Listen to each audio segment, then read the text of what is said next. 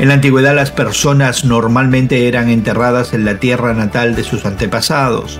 Abraham dio un paso significativo al tratar de enterrar a Sara en Canaán.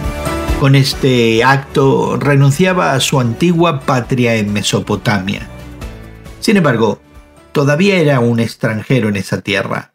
No era dueño de ella. Al comprar la cueva y el campo de Macpela, Abraham mostró su fe en la promesa de Dios de que Canaán se convertiría en el hogar permanente de sus descendientes. Hoy en la palabra, Génesis 23, muestra que, aunque Dios había prometido darle la tierra a Abraham y a sus descendientes, fue paciente y esperó el tiempo de Dios. La conversación entre Abraham y Efrón refleja el típico protocolo de negociación. Si bien Efrón parecía educado y generoso en todo momento, vendió la tierra a Abraham por un precio bastante elevado. Abraham públicamente pagó todo el dinero en la puerta de la ciudad.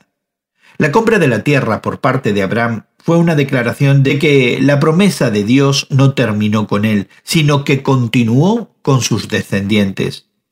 Esta cueva se convirtió en el lugar de entierro familiar donde serían enterrados no solamente Sara, pero también Abraham, Isaac, Rebeca, Jacob y Lea. Y es que las promesas de Dios no se agotan eh, por lo que duran nuestras vidas. Las escrituras nos llaman a confiar en Dios incluso más allá de la tumba. Así que te invito a esperar siempre en Dios.